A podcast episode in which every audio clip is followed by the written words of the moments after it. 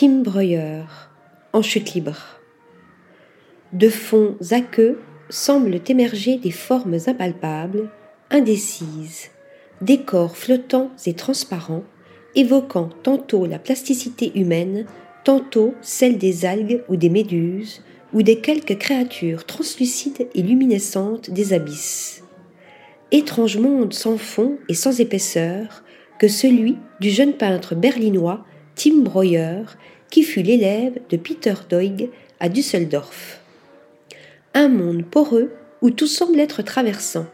Les corps aqueux, l'obscurité comme traversée par la lumière, les ténèbres iridescentes, tels ces mauves ou ces verts à la fois si profonds et si lumineux,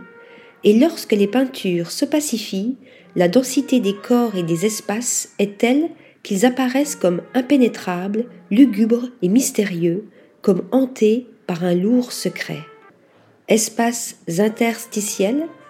figures en transit à la fois présentes et au bord de l'absence, ces récits sont ouverts, écrivait l'artiste et philosophe Ito Steyerl à propos du peintre allemand à l'occasion de l'exposition que lui consacrait la galerie Champ-Lacombe l'année dernière.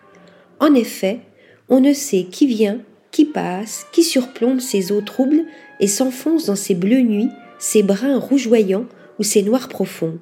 ni ce que recèlent ces fonds si denses et multiples, ces profondeurs illuminées et ces teintes aquatiques,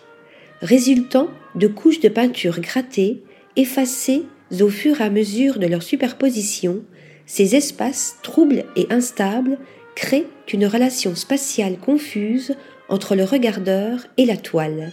semblant mêler la scène et le fond, l'intérieur et l'extérieur, le réel et le rêve,